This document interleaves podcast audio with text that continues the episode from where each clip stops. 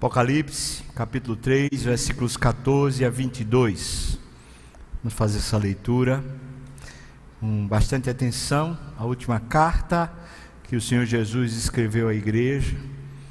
Essa carta, assim como as demais, é destinada a todas as igrejas de todas as épocas e é como um diagnóstico do Senhor Jesus sobre o estado espiritual das pessoas que se chamam igreja. Portanto, o Senhor Jesus vem ao longo dessa semana se encontrando conosco e dizendo para nós, talvez uma ou outra coisa que esteja fora do lugar, às vezes coisas sérias que podem levar à nossa morte espiritual. Versículo 14 até o versículo 22, a igreja é a igreja de Laodiceia, diz assim: Ao anjo da igreja em Laodiceia, escreve estas coisas diz o Amém, a testemunha fiel e verdadeira, o princípio da criação de Deus. Conheço as tuas obras, que nem és frio nem quente. Quem dera fosses frio ou quente, assim porque és morno, nem és quente nem, nem frio. Eu estou a ponto de vomitar-te da minha boca. Pois dizes: eu estou rico e abastado, eu não preciso de coisa alguma, e nem sabes que és infeliz, sim, miserável, pobre, cego e nu. Aconselho-te que de mim compres ouro refinado pelo fogo para te enriqueceres, vestiduras brancas para te vestires, a fim de que não seja manifesta a vergonha da tua nudez e colírio para ungires os olhos, a fim de que vejas. Eu repreendo e disciplina quantos amo. Se pois zeloso e arrepende-te. Eis que estou à porta e bato. Se alguém ouvir a minha voz e abrir a porta, entrarei em sua casa e cearei com ele e ele comigo. Ao vencedor, Dar-lhe-ei sentar-se comigo no meu trono, assim como também eu venci e me sentei com o meu Pai no seu trono. Quem tem ouvidos, ouça o que o Espírito diz às igrejas. Ó Senhor Jesus, Tu és o dono mesmo da história e do nosso coração. Ó Senhor Jesus, Tu és, junto com o Pai, aqueles que enviam o Espírito. Por isso, envia, Senhor. Faz o teu Espírito agora chegar no nosso coração, na minha boca também. Não deixa, Senhor Deus, que, que esse tempo aqui seja algum tempo só perdido, Pai. Mas produza aquilo que te apraz e, meu Pai, seja encontrada a minha boca, meu coração, minha mente fiéis ao Senhor agora, Pai. Abençoa os dízimos e ofertas, abençoa a consagração de cada um, no nome de Jesus. Amém, Senhor. Você pode sentar, meu irmão e minha irmã. Igreja em Laodiceia, assim como as outras igrejas, tem uma mensagem central. A mensagem central é essa: não confunda uma vida direita uma pessoa que tem uma vida toda direita, né? Uma vida direita com uma vida que agrada a Deus. Nem todo mundo que tem uma vida direita tem uma vida que agrada a Deus. Você tem uma ética boa, você tem uma vida correta, não necessariamente é uma pessoa que agrada a Deus. Eu vou lhes contar uma história que é muito, muito importante e que a gente não pode perder de vista. A igreja da Europa, depois de ter passado por avivamentos, estou falando da igreja da Europa, não só a igreja da Inglaterra, depois de ter passado por grandes avivamentos, reiteradas vezes Deus aquecia aquela igreja, depois que começou o cientificismo no iluminismo, a igreja começou a cair numa esparrela do diabo. Em vez de pregar o evangelho e o amor a Deus como sendo o norte da igreja, em vez de falar do pecado, da confissão de pecado e daquilo que é incrível, Cristo nos purificar de toda iniquidade e nos dá a vida dele para vivermos. Em vez de falar da essência do Evangelho, do verdadeiro Evangelho, a igreja da Europa começou a pregar sobre ética, sobre comportamento, questão de ser honesto, a questão de justiça, a questão dos pobres, a questão das diferenças entre escravos e senhores. Todas essas coisas estão na Bíblia, mas elas são frutos do Evangelho, elas não são o Evangelho. É como se alguém confundisse um fruto, um mamão, com um mamoeiro. É como alguém confundisse uma coisa com outra que não tem necessariamente nada a ver.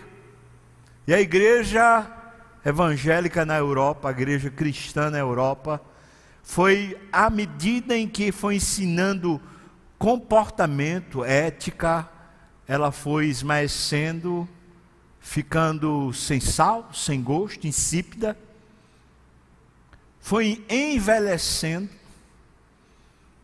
e só ficaram como membros, praticamente em todos os cantos da Europa você vê isso, aqueles mais idosos, porque jovens, a nova geração, não estavam interessados é como se aquelas éticas, aqueles comportamentos, fosse a moda dos antigos. Agora tem uma nova moda, agora tem um novo estilo, agora tem um novo jeito de se viver. O Evangelho deixou de ser o norte da igreja.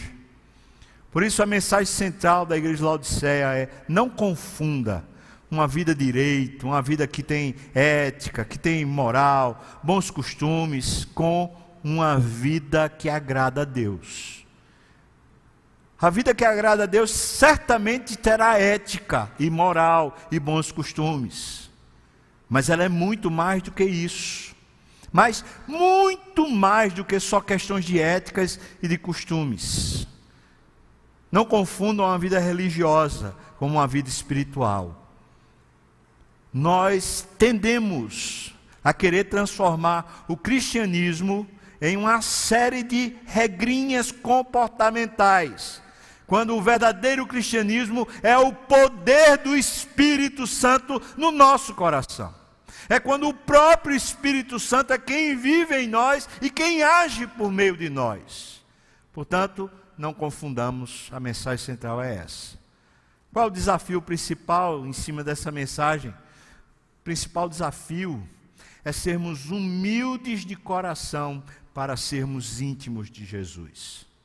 Em vez de simplesmente sermos pessoas direitas, boas, generosas, sermos de fato e de verdade pessoas humildes, prontas para estarem obedientes a Cristo no que for, quer gostemos, quer não gostemos, quer seja aos nossos olhos alguma coisa palatável e boa, ou mesmo que aos nossos olhos seja a coisa mais terrível. Isso é o poder do Evangelho. É quando humildemente caminhamos com o nosso Deus de todo o coração.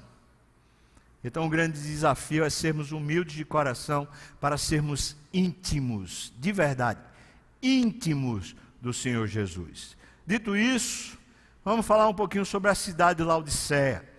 A cidade de Laodiceia ficava exatamente num vale entre duas montanhas. Uma montanha estava a cidade de Colossos, na outra montanha estava a cidade de Herápolis.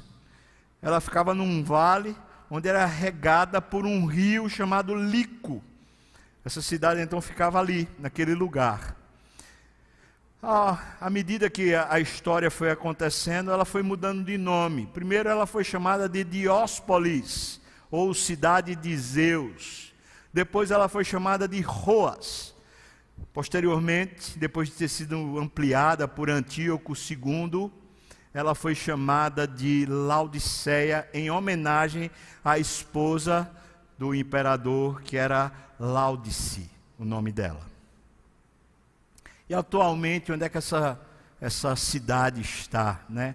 Atualmente, Denizli, o nome dela, é a sucessora de Laodiceia, está situada na aldeia de Esquihissar lá na Turquia, local onde pode ser visitadas as ruínas históricas daquilo que no passado foi tão poderoso, tão bonito, tão grande. Vou falar pouco sobre a, a cidade agora, porque à medida que a gente for conversando sobre o texto, a gente vai pegando os, as questões da cidade e a gente vai introduzindo na própria análise do texto. Como é que o Senhor Jesus vai e se apresenta para essa igreja? Veja só, Jesus elogia nessas sete igrejas, ele elogia duas igrejas, Esmirna e Filadélfia. Ele só tem elogios para ela, mesmo na primeira sendo fraca. Desculpa, mesmo sendo a primeira pobre e a segunda fraca. Quatro dessas igrejas recebem elogios e recebem cessuras: Éfeso, Pérgamo, Tiatira e Sardes. A última, a igreja de Laodiceia, só recebe censuras, não recebe nenhum elogio algumas lições nós devemos aprender. Vamos começar então a entender como Jesus se apresenta para poder corrigir ou para censurar essa igreja em Laodiceia. Ao anjo da igreja, mais uma vez, aplico esse princípio espiritual. Nós somos cristãos, estamos debaixo de liderança espiritual, isso é muito rico.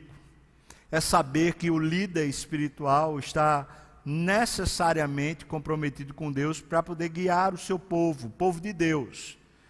E se o líder não está assim comprometido, ele é quem vai responder diante de Deus.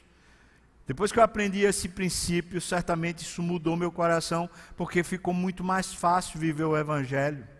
Ficou muito mais simples viver o Evangelho. Em vez de estar querendo fazer o líder ir pelo caminho que eu acho que é melhor, eu me comprometi com Deus de que oraria pelas lideranças, a fim de que eles discernissem aquilo que Deus quer para a sua igreja. Até mesmo para ser pastor presbiteriano, esse princípio é riquíssimo. Porque muitas vezes, como pastor, você tem uma opinião, você tem uma direção, então você vai para lá para o conselho, você diz, eu acho que a gente deveria fazer assim, mas ali um diz uma coisa, outro diz outra, e muitas vezes você é dissuadido, ou muitas vezes o seu ponto de vista não prevalece, e isso é um princípio espiritual. O Senhor tem dado e Ele quer dar discernimento espiritual para a liderança da igreja, e ela é quem vai responder diante de Deus. O nome disso nós chamamos de jurisdição espiritual. Quando você se torna membro de alguma igreja, você está jurisdicionado espiritualmente. Não estamos falando de estrutura política, nem de estrutura de governo humano. Estamos falando da estrutura espiritual. Deus põe você debaixo de uma liderança espiritual e essa liderança terá que responder necessariamente a Deus pelo que ensina, pela maneira como ele vê o que Deus está revelando a ele naquela igreja.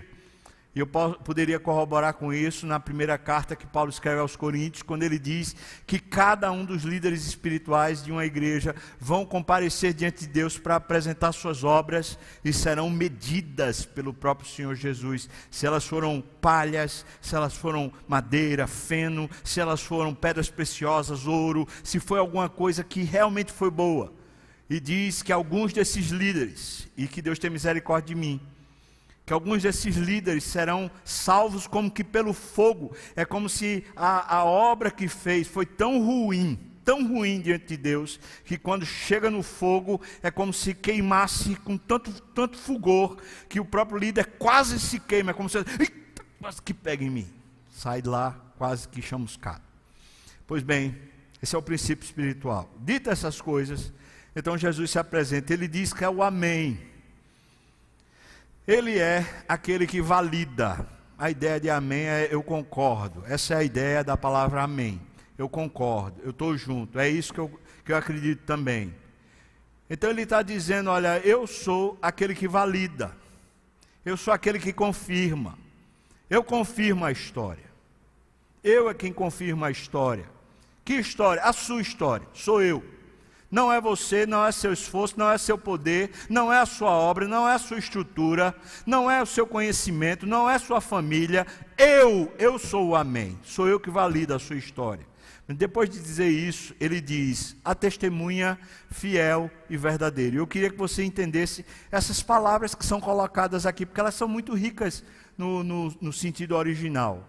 A palavra testemunha aqui significa aquele que, por seu exemplo, provar, provar, prova a força e a genuinidade da sua fé em Cristo por sofrer morte violenta. Testemunha é aquela pessoa que, por causa do seu exemplo, prova força e genuinidade da sua fé ao ponto de morrer por Cristo. É alguém tão comprometido que morre. Mas tem mais, ele não diz que é só uma testemunha, ele diz que é uma testemunha fiel. Entenda que isso significa que ele é genuíno, que ele é alguém que se pode confiar, fiel. E também diz que ele é verdadeiro. Ou seja, quando ele valida, é aquilo que é. Não tem nada que tirar nem pôr. Por isso, deixa eu me dizer uma coisa, irmão. Deixa eu lhe dizer uma coisa muito preciosa. Não vamos confundir sinceridade com verdade. Não vamos confundir o nosso coração estar desejando uma coisa com, com a verdade. Eu posso estar de coração fazendo alguma coisa está comprometido de coração com alguma coisa e ainda assim está sem querer, talvez, comprometido com a mentira. A verdade, ela é maior do que você e maior do que a sua sinceridade. Eu quero contar uma história que para mim foi muito rica na minha vida. Estava no Instituto Bíblico e naquele instituto bíblico eu estava comprometido com aquilo que eu achava que era ideal para funcionar no, no, no sistema do instituto bíblico. E comecei a trazer críticas que eu achava que eram promissoras para o instituto. Achava que não tinha, não estava muito certo a maneira como a liderança coordenava os esforços do instituto. Por exemplo, uma coisa que eu achava, eu dizia assim, só para você entender eu dizia assim: não acho que é a melhor coisa a gente começar a trabalhar de uma hora da tarde, porque o sol está a pino. A gente acabou de almoçar, o nosso sangue está todo praticamente no trato digestivo. Não é, é muito perigoso a gente estar tá com inchada, a gente está com estrovenga, a gente está com machado, justamente nessa hora do, do dia. Não é, não é bom. E a liderança deveria entender isso, que não é bom colocar a gente para trabalhar nessa hora. Deveria ser outro horário. Você acha que eu tenho razão? Aí eu começava a falar. Aí eu chegava para a liderança e falava assim: não é bom esse horário, não. Isso é melhor que seja feito de outra hora. E falava isso também lá no dormitório com os meus amigos. E eu dizia um bocado de coisa, quer ver outra coisa que eu dizia? Eu disse assim: está errado. A gente vai ser missionário, mas a gente não vai sair, não vai sair do mundo, não. Então está errado. Por que, que nesse Instituto Bíblico não tem um periódico, não tem uma revista, não tem um jornal, não tem uma televisão para a gente saber das notícias? Não tem nada, a gente está excluído do mundo, está errado. Aí eu ia dizer para a liderança: está errado. Pelo menos no refeitório tinha que ter uma televisão, ou pelo menos um jornal assinado para a gente saber as notícias. Falava para a liderança, depois eu falava para meus amigos lá, está errado esse negócio aqui. Sabe o que aconteceu, irmãos? A liderança me chamou um dia e falou assim: a gente queria que você soubesse que você está expulso. Você é arrogante, você é subversivo, você está fazendo um motim no, no dormitório. Você, por favor, pegue suas roupas e saia do instituto. Naquela reunião onde eles disseram isso, eu fiquei revoltado. Falei, que bando de. Falei assim, ô oh, irmãos, no alto da minha arrogância, eu falei assim, ô oh, irmãos, vocês sabem que eu sempre fui sincero com vocês. Tudo o que eu falei lá no dormitório, eu falei para vocês. Eu sempre fui sincero com vocês. Agora vocês estão querendo me expulsar? só para me fazer vergonha? Aí eles disseram assim para mim: Você está profundamente enganado. Não confunda sinceridade com verdade. A verdade é que você é orgulhoso, insubmisso e rebelde. E me expulsaram do mesmo jeito. Quando eu cheguei em casa, naquele mesmo dia, cheguei em casa revoltado. Cheguei para minha mãe e falei: um povo, sinceramente, que não entende, que não sei o que, que não sei o que, tinha todos os argumentos na ponta da língua. Minha mãe chegou e disse para mim assim: preste atenção, filho. Você quer ser homem de Deus? Não importa se você quer ser pastor, papa, bispo, arcebispo, profeta, apóstolo. Você pode querer ser o que você quiser. E tem aí seminário à torta e à direita para fazer isso para você. Agora, você quer ser homem de Deus? Eu disse, eu quero, mãe, eu quero ser homem de Deus. Ela disse, pois volte lá para aquele instituto e vá pedir perdão. Vá aprender a ser humilde. Eu fiquei com raiva, foi da minha mãe. Peguei a mala, disse: Eu vou voltar. Que a última vez que eu tinha desobedecido minha mãe, eu levei um tiro. O que é que você acha? Não foi ela que deu um tiro, não, viu, irmão? Mas foi desobediência a ela. Eu falei: Não vou desobedecer mais, não. Levar outro tiro. Peguei minha mala e voltei. No caminho voltando, o Espírito Santo tocou meu coração e falou assim: Você é arrogante mesmo, cara. E você nunca vai caminhar comigo enquanto for arrogante. Naquele, naquele processo, enquanto eu andava oito quilômetros a pé com a mala para entrar lá no Instituto Bíblico, desde a pista até chegar lá, eu chorei, chorei, chorei, e chegando lá eu pedi perdão a cada um dos líderes por causa da arrogância. Pois preste atenção, o Senhor Jesus está dizendo que Ele é verdadeiro. Ele vai falar com você a verdade. Quer você goste, quer não goste, mas é por amor. Não há alisado em Jesus. Há amor, afeto e carinho, mas não há alisado. Jesus não encobre. Jesus corrige e abençoa. Dito isso, nós entendemos que o que é que o Senhor Jesus quer dizer com o a testemunha fiel e verdadeira. Mas ele diz ainda que ele é o princípio da criação de Deus. E é óbvio que essa palavra princípio da criação traz pelo menos dois significados. O primeiro, o Evangelho de João traz. Ele é o Verbo que criou todas as coisas. O céu, a terra, o mar e tudo que há foram criados por meio dele. Ele é a palavra criadora. O Verbo era Jesus, no princípio era o Verbo, e o Verbo estava com Deus, e o Verbo era Deus, e está falando do próprio Senhor Jesus Cristo. Tudo bem. Então, tudo que nós vivemos, todo o cenário e absolutamente tudo que está ao nosso dispor, é criação material do Senhor Jesus. Mas nós podemos dizer que Jesus é duplamente criador, porque além de ser criador de tudo isso que nós já conhecemos, quando ele vai até a cruz, ele faz um processo chamado regeneração. Ele cria de novo uma nova vida. E veja, preste atenção: Jesus não aproveita nada da velha criação. Quando um homem e uma mulher é salvo, ele não aproveita sua ética, ele não aproveita sua família, ele não aproveita os resquícios da sua bondade, ele pega absolutamente tudo que é justiça própria, tudo que de alguma maneira você achava que merecia, e ele joga no lixo, ele sepulta na cruz, ele mata com a sua morte vicária.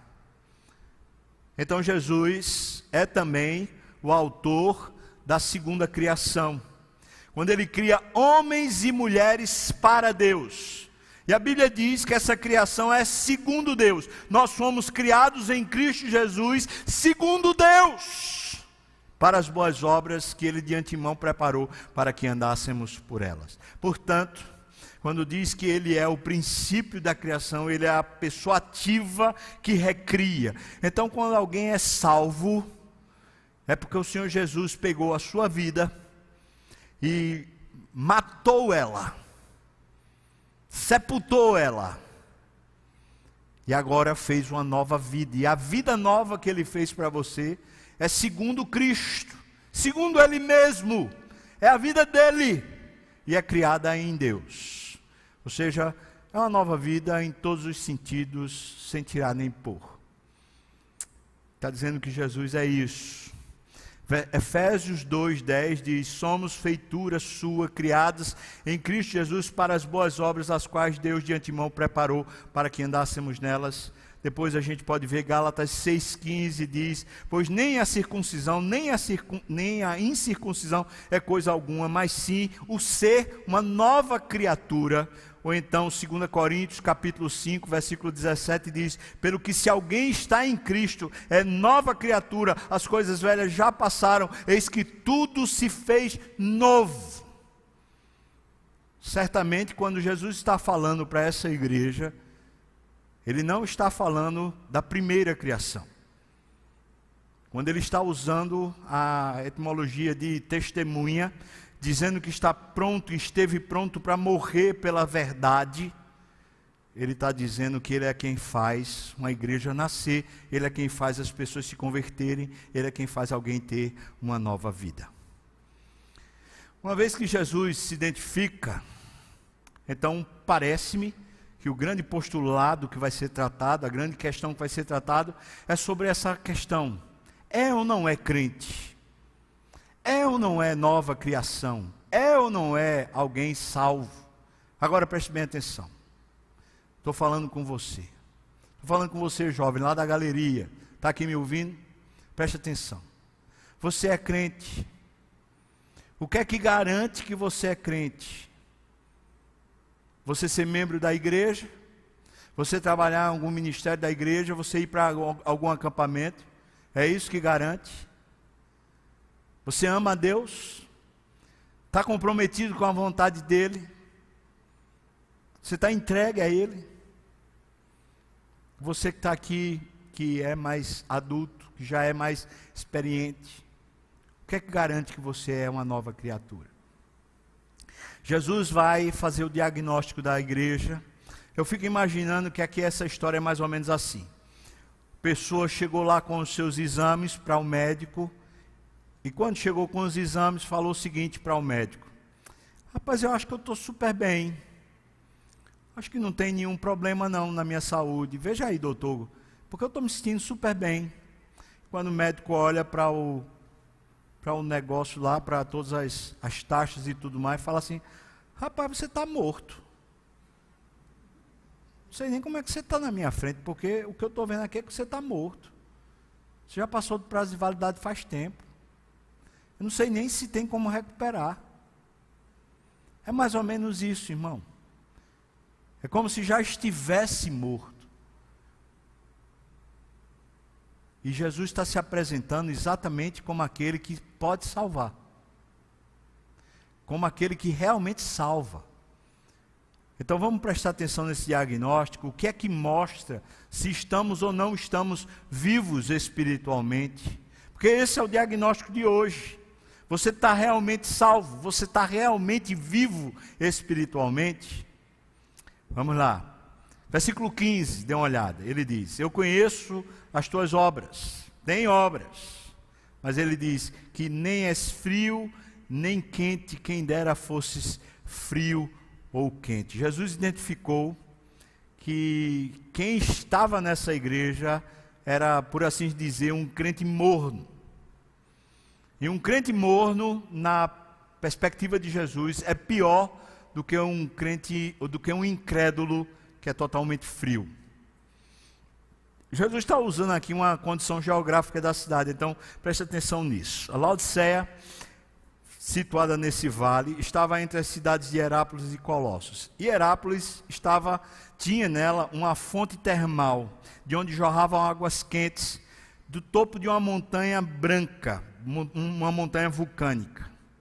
Então saía de lá de Herápolis águas ferventes e muita gente, né, de toda a Ásia e de todo o Império Romano ia até Hierápolis para poder se curar de enfermidades, porque dizia que aquelas águas eram, eram medicinais, especialmente o calor delas. a lama do vulcão e tudo mais que produzia, aquilo tudo gerava saúde. Então, era uma fonte medicamentosa, por assim dizer. Agora, por outro lado, tinha Colossos. Colossos também situado numa montanha, o degelo da neve, juntamente com as águas que corriam ali, eram águas frias, bem frias. E eram águas boas, potáveis, saudáveis. Jesus está dizendo que essa, essas, essas pessoas aqui eram simplesmente indiferentes. Elas achavam que estavam bem por estar no meio do caminho. Não viviam com Deus. Não amavam a Deus. Mas tinham um bom comportamento. Não eram do mundão. Não era aquele tipo de gente totalmente perdida. Bem no meio do caminho.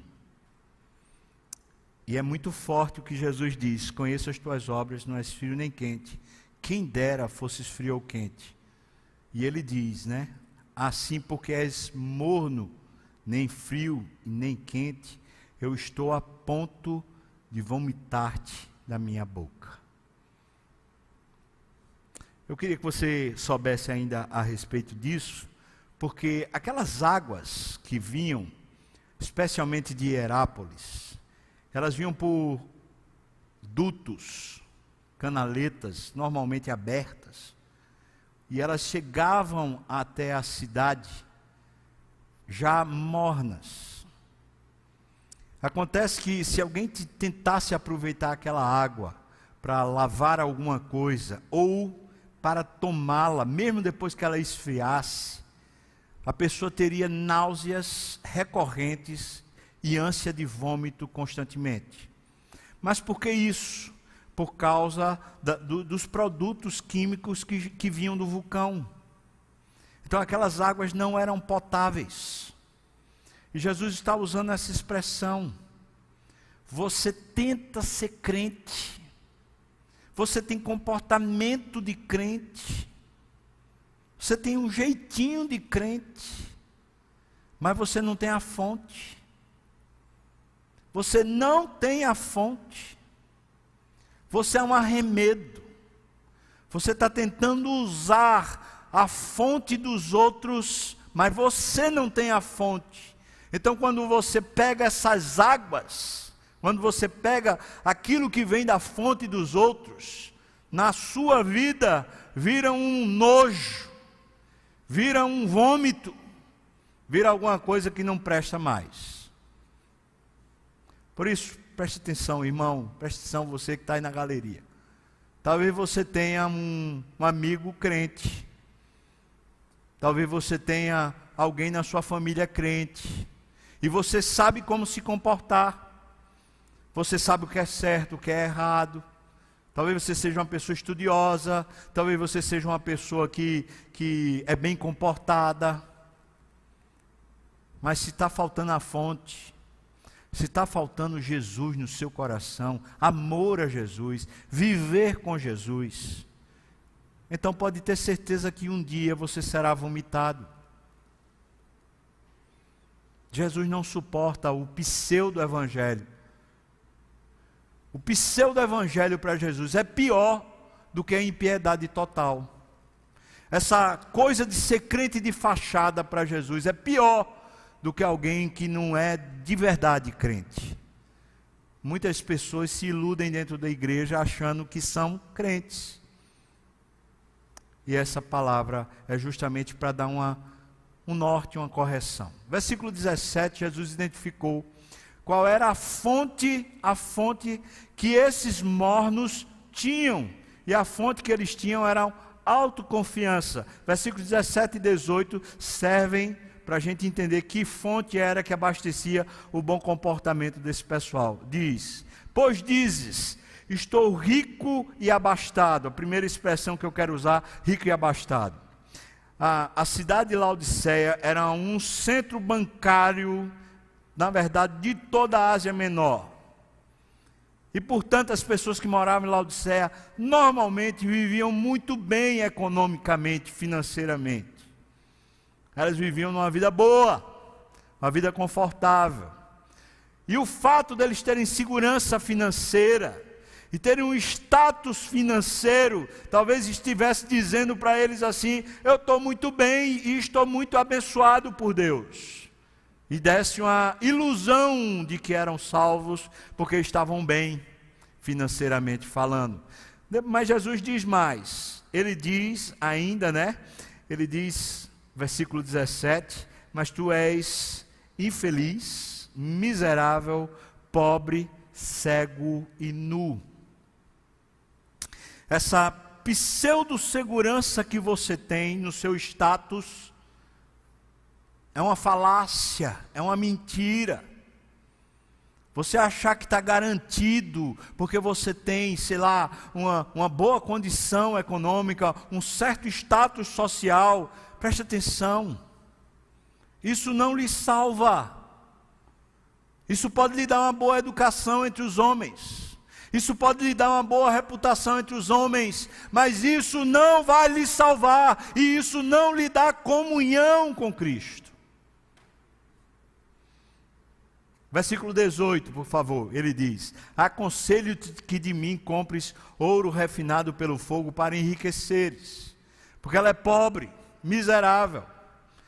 Então ele está dizendo: quem tem uma, uma verdadeira riqueza para lhe dar, sou eu, e é a riqueza da glória de Deus. Essa é a fonte que abastece o salvo é a riqueza da glória de Deus. Aí ele diz: Eu também peço que você compre de mim vestiduras brancas. Laodiceia era famosa pela indústria têxtil que tinha. Se produzia em Laodiceia uma lã muito cara, que era lã de ovelhas, uma lã preta, caríssima, uma especiaria na verdade. E Jesus está dizendo: Eu nem me importo com essa indústria que vocês têm. Vocês acham que o fato de vocês terem essa economia pujante e esse tipo de ofício especial que todo mundo honra e compra com um alto valor produz em vocês alguma dignidade? Eu estou dizendo para você, por favor, vá lá e compre de mim vestiduras brancas. Mas ele diz para quê? A fim de que seja, não seja manifesta a tua nudez. Ele ainda fala é bom que você compre de mim também colírio para ungires os olhos, a fim de que vejas. Outra característica da, da, cidade de Laodiceia é que era o maior centro oftalmológico do Império Romano. Isso por quê? Porque havia um pó, um pó frígio que era fabricado ali, e um remédio que era quase milagroso na cura das doenças dos olhos. Então esse pó, quando era feito lá, fabricado lá, virava esse colírio que todo mundo queria, caríssimo. Tudo quanto era gente rica do Império Romano que estava com problema nos olhos, não media esforços para poder chegar lá e para comprar que valor fosse. Então eles tinham essa, esse poder de, de conhecimento, de tecnologia, de ciência, de competência e tudo isso parecia traduzir para eles um status do tipo assim: eu sou abençoado, eu sou uma pessoa quem Deus quer usar, sou uma pessoa especial. Essa fonte não gerava o evangelho, essa fonte só gerava uma coisa: arrogância, só gerava entorpecimento espiritual. E Jesus, portanto, está dizendo: olha, aconselho-te Preste bem atenção. O médico está falando com ele, está falando com você, comigo, o paciente. Estou dizendo para você, precisa de uma mudança. Vai precisar talvez de uma cirurgia, de uma intervenção cirúrgica. Por isso, eu penso que é disso que Jesus está tá tratando quando ele fala: aconselho-te. É como se Jesus estivesse dizendo: você precisa trocar a fonte que alimenta o seu coração. Você tem nutrido o seu coração com valores do mundo, você tem nutrido o seu coração com o seu ego. Você acha que você é o centro do mundo. Mas eu quero que você troque essa fonte. Eu preciso arrancar essa fonte podre para você ter a verdadeira fonte, fonte, a fim de que você não seja mais morno. Veja que ele diz assim, aqui no versículo 18: ouro, que tem a ver com o reino de Deus, roupa, que tem a ver com a justiça da cruz, e finalmente colírios, colírio para os olhos, que tem a ver com discernimento espiritual. Ou seja, Jesus está dizendo a gente vai mudar tudo. Vai mudar tudo. A fonte que vai abastecer o seu coração será a glória e a obra de Cristo, e não mais todos os ganhos e todas as estruturas que estão ao seu dispor. A igreja da Europa, depois que se tornou rica, porque a Europa, depois que viveu as depressões e viveu a Primeira e a Segunda Guerra Mundial, estava apegada ao Evangelho, mas depois que ela começou a se tornar rica, aquela coisa do bom moço e do bom comportamento simplesmente faliram e a igreja esvaziou.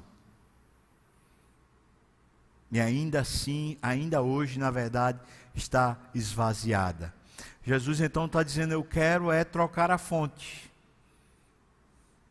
Se a sua fonte é o seu ego, sua família, seu dinheiro, sua estabilidade, sua competência. Eu quero trocar. Eu quero fazer uma cirurgia. Eu preciso arrancar esse câncer que está tomando você, porque nos exames você já está morto.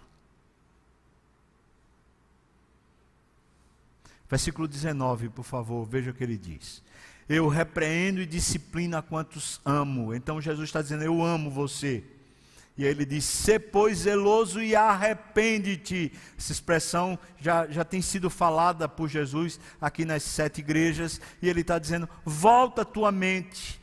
Não segue mais nessa direção. Não pensa mais na vida como você pensa. A vida não diz respeito à nossa glória.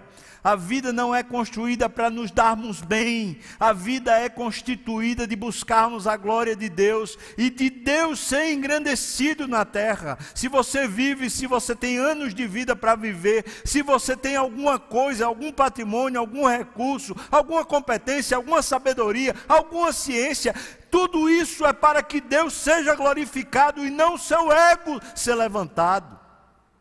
Arrepende-te troca o padrão, troca a ideia. Arrepende-te, isso é justamente a cirurgia que Jesus quer fazer. Então, a gente chega no versículo 20, quando ele começa a fazer o tratamento para curar. Ou seja, se houver arrependimento e isso for um comprometimento, porque ele usa a expressão zelo. Alô, irmão, você que está aí em cima também. Você que está aqui embaixo também. Esse arrependimento é um zelo, é um compromisso seu. Você diz: Eu não quero mais viver para mim mesmo, eu não quero mais viver para a minha, minha vontade, para o meu ego, para satisfazer as minhas próprias né, necessidades. Eu quero viver para a glória de Deus. Zelo, isso é cirurgia, mudança de fonte. Agora vem o tratamento. Versículo 20 diz: Eu estou à porta e bato.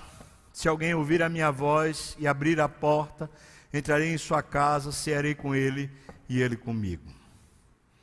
Bom, isso aqui fica muito claro para a cultura da época. Jesus está chegando sem avisar. Por que, é que ele está batendo? Porque ele está chegando sem avisar. Ele está dizendo: olha, Talvez eu vá fazer um fuzuê na sua casa. Porque eu quero entrar para sentar à mesa e a gente comer junto. Agora preste atenção, porque naquela cultura, isso se marcava. Era assim, olha, tal dia a gente vai lá para casa e você vai comer. E aí se preparava a comida, porque tudo naquela época era comida que exigia muito trabalho não existia fast food, não existia congelados, não existia refrigerante, nem suco pronto, nem polpa de fruta, tudo ia ser muito trabalho para se preparar. Então, se uma pessoa chegasse, por exemplo, para comer na sua casa, você ia ter que pegar no, no, quintal a galinha ou o cabrito ou não sei o que, ia ter que matar, depenar, depois tirar as tripas, depois você ia ter que lavar, ia ter que cozinhar. Ou seja, todo o processo desde o começo. Você não tinha esse negócio congelado dentro da sua, da sua dispensa. Aí Jesus está batendo. Olha, eu, eu cheguei sem avisar. eu cheguei para poder participar da sua vida, para construir a comunhão com você. Alguém que chegava sem avisar, fazia um reboliço na casa. E se esse alguém está querendo ter comunhão, sentar-se à mesa, ele está dizendo assim: Eu cheguei, mas eu quero participar do processo. Está tá precisando de quê? Que eu arranque as penas da galinha? Está precisando que eu, que eu faça o que aqui nesse, nesse negócio? Quer que eu vá amassar o trigo, amassar ou, ou pilar o trigo para que faça farinha, para que depois a gente consiga fazer aqui os pães? Você quer que eu pegue o que? O gergelim? Você quer que eu pegue o azeite? O que é que você quer que eu faça? Eu vou fazer para a gente preparar aqui a comunhão. Eu quero entrar no processo da sua vida. O que Jesus está dizendo para mim e para você é que o tratamento é Jesus começar a realmente entrar na nossa intimidade. Não ser um Jesus de igreja, não ser um Jesus de patota. A minha turminha da igreja vai, eu vou. Ah, a minha turminha da igreja assim assado, não. É você e Cristo. É Jesus com você nos seus estudos, é Jesus com você no seu labor, é você e Jesus vivendo a vida do dia a dia. Você quer isso? Jovem, você quer Jesus para poder realmente ter um compromisso com Ele, para buscar a Ele todo dia e o dia todo? Você, irmão, que é da igreja há muito tempo, você quer um Jesus que se meta nos seus trabalhos, nos seus ofícios. Você quer um Jesus que chegue para poder se comprometer, para mexer com sua estrutura de vida, com seus conceitos, com os seus valores, com os seus ideais, com os seus desejos. Jesus se tornar para você a pessoa mais preciosa e realmente mais importante. Quando a gente ouve essas palavras, fica tão bonitinho, né? Eis que estou à porta e bato. Hoje, se alguém entra, chega lá em casa, não tem comida na geladeira, ou sei lá o que, não tem coisa pronta, iFood, né? Rapidinho. Pede ali uma pizza. Pede ali não sei o quê. Mas naquela época,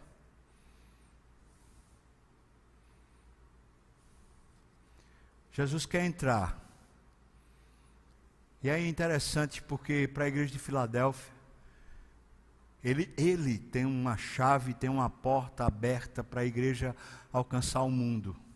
Mas para essa igreja, ele está pedindo para entrar.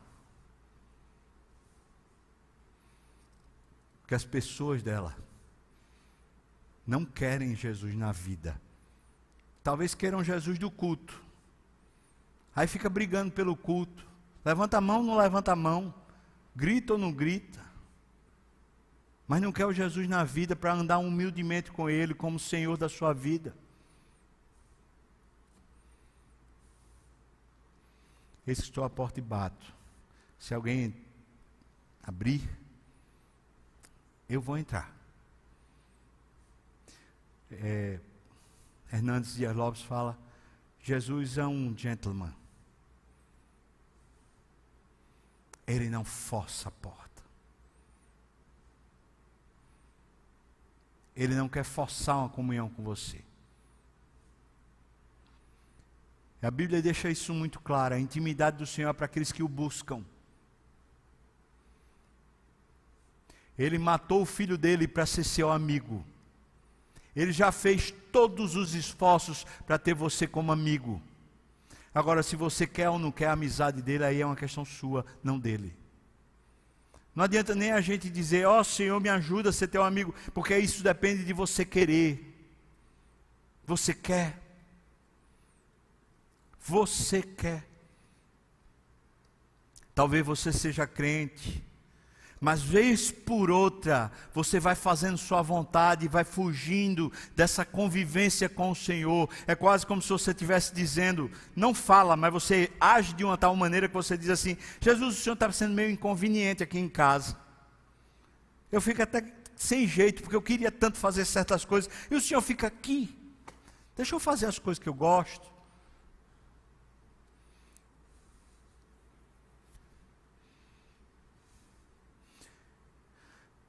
Quando eu estava querendo casar, ver que coisa boa, irmão.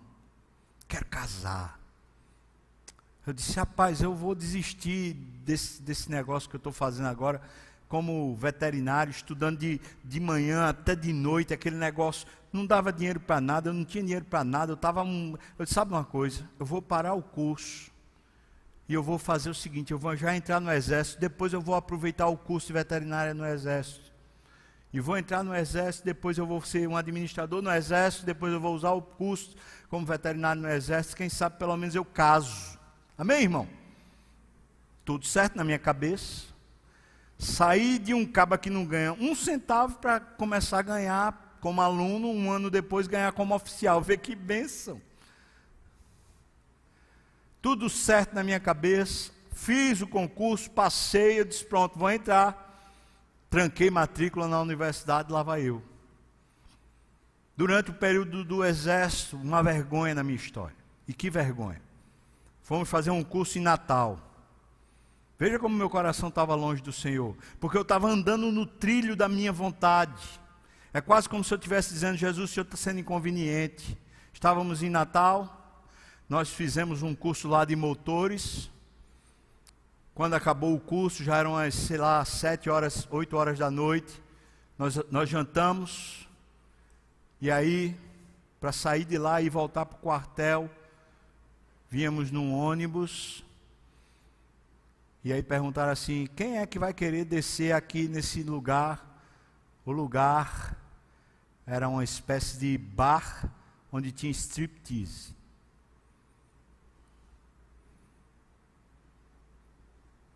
Desce todo mundo do ônibus. E eu perguntava, mas, mas tem um que lá, tem um que lá. Claro que eu sabia. Tem striptease. Você não sabe disso, cara? Mas tinha o que lá? Dando uma de inocente. Cabra sem vergonha. Aí desci também, como, como quem não sabe. A turma sabia que eu era crente. Entramos no bar. Sentamos na cadeira. Daqui a pouco começa a vir pelo palco assim umas mulheres. Aí começam a dançar lá e tira a roupa. E eu fico enojado. Eu falo, o que, é que eu estou fazendo aqui? E eles começam na mesa a combinar quem vai ficar com aquela mulher logo depois, qual é o preço que tem que pagar, será que ela aceita dois de uma vez? Aquele negócio, irmão, aquela pudrura. Eu estava lá na mesa, estava comungando. Chegou uma hora, já sei lá que horas, talvez 11 horas, meia-noite, sei lá.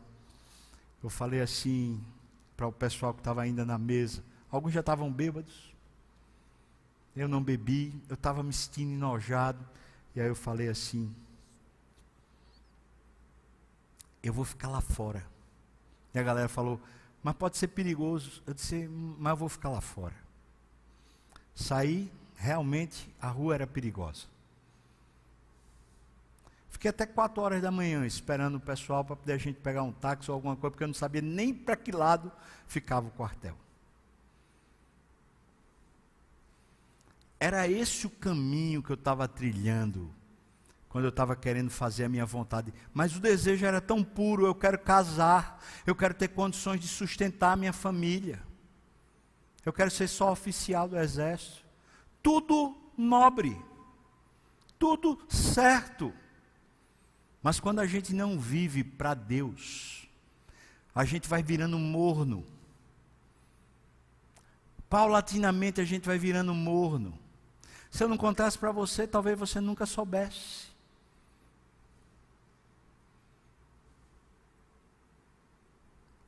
Precisei me arrepender, eu precisei confessar para minha namorada, eu precisei passar vergonha me arrepender. Já era oficial quando Deus fala para mim assim: você vai continuar seguindo a sua vida ou você vai viver a minha vida? Eu desci do ônibus, Entrei no quartel, fui procurar o oficial superior, falei eu queria dar baixa. Eu tenho um Deus que tem outra vida para mim. No mês seguinte eu estava de novo ganhando zero. Tinha dinheiro para nada de novo. Mas estava vivendo plenamente com o meu Deus. Durante o período do instituto, foi depois disso tudo, irmãos. Você vê a arrogância. Por quê? Porque eu estava querendo viver os meus caminhos. Preste bem atenção. Talvez você diga assim: Eu sou crente, eu sou crente. Veja como Jesus trata com tanta força. Ele convida você a participar da intimidade com Ele. Ele participar da sua vida de verdade, não de fachada, não negócio de igreja, mas você e ele todo dia de verdade. Aí eu quero lhe perguntar algumas coisas, por exemplo, você ora algum momento no dia, algum momento na sua vida, você por vontade própria ora. Você lê a Bíblia por vontade própria. Não estou falando de pastor, não estou falando de, de igreja, não estou falando de discipulador, de alguém estar tá em cima dizendo assim: você ora, você lê a Bíblia, não estou falando de você por querer estar com Deus, por querer realmente viver com Deus. Você faz isso? Versículos 21 e 22, ele diz: Ao vencedor dar-lhe-ei sentar-se comigo no meu trono, assim como também eu venci e me sentei com meu Pai no seu trono. Ele está dizendo que ele tem um status, que ele tem uma glória para compartilhar com você, mas é para o vencedor, não é para o morno, não é para de fachada, mas é para aquele que realmente diz: Eu quero intimidade, eu quero mudar a minha mente, eu quero viver para Deus, eu realmente estou comprometido, eu tenho um zelo agora. Não se trata de ninguém, não se trata de pessoa alguma, não se trata de igreja, se trata de eu ter uma meta no meu coração. Eu quero Deus, eu quero Deus de coração, eu quero ao vencedor eu vou compartilhar com Ele, eu vou dividir com Ele o meu trono, eu vou dividir com Ele a minha glória, eu vou dar para Ele, Ele vai provar e usufruir da minha herança, assim como o Pai compartilhou comigo, agora eu vou compartilhar com Ele. Que coisa, irmão, que prêmio, que fonte diferente, em vez de a gente viver para o nosso ego, vivermos para Deus de verdade. Que diferença. Quem tem ouvidos, ouça o que o Espírito diz. Na carta à igreja em Laodicea, Jesus não citou nenhuma doutrina errada, nenhum pecado de imoralidade. Você percebeu? Não tinha esses problemas graves. Ele não condenou a igreja por práticas idólatras. Esta igreja que se achava rica e forte foi criticada por causa do seu orgulho e autossuficiência. Exaltou-se ao invés de se humilhar diante do Senhor dos Senhores. Tem alguma coisa a ver com você, essa igreja? A Bíblia diz alguns recados bem claros. A arrogância ou o orgulho precede a ruína. Aqueles que são donos do próprio nariz, aqueles que, como diz lá em Eclesiastes, abrem né, as muralhas, com sua própria força conseguem romper padrões, romper coisas uma cobra vai se pegar a você. Está lá em Eclesiastes.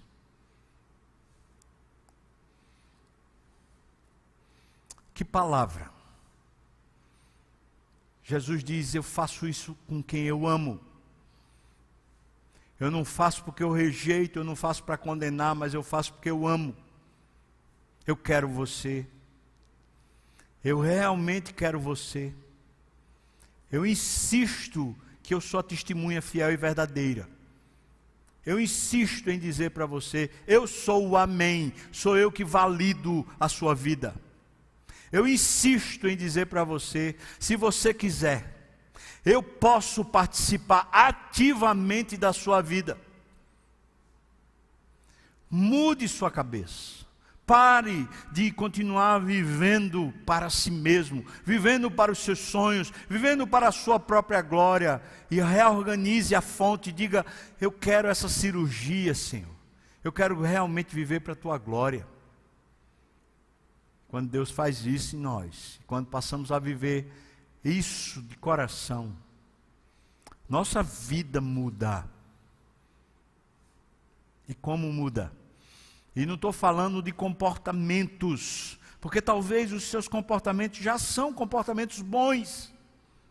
Não estou falando de uma ética diferente ou de uma moral diferente. Porque talvez você já diz, mas eu não tenho, eu não tenho transado, eu não tenho acessado pornografia, eu não tenho feito nada disso. Tá bom, mas não é disso que se trata se trata da sua alma, se trata da plenitude da sua vida, se trata do apego e do amor que se tem a Deus. Viver de fato para Deus. E pode ter certeza que quem vive para Deus tem também uma boa moral e um bons, bons costumes. Vamos orar? Pessoal do louvor, se quiser vir para cá, pode vir. Queria perguntar a você se você quer dizer alguma coisa para Deus agora. Você quer entregar sua vida a Jesus? Quer realmente dizer, Senhor, eu quero viver a tua vida, não quero mais viver a minha vida. Eu quero, Senhor, essa cirurgia que troca a fonte. Senhor, eu quero uma mudança real no meu coração. Segunda coisa que eu pergunto para você: você quer abrir a porta da sua casa, da, da sua intimidade, para Jesus entrar e cear com você? Começar a participar dos processos seus, ser íntimo seu. Você quer?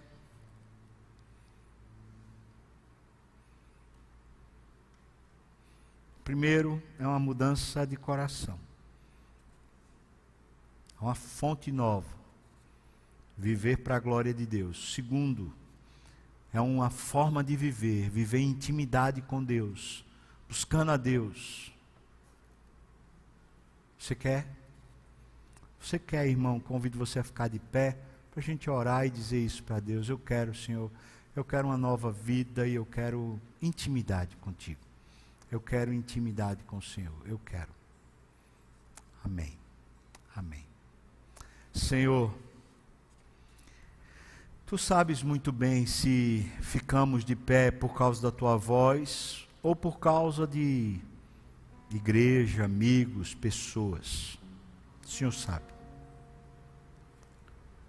o fato de estarmos de pé é avaliado certamente pelo Senhor.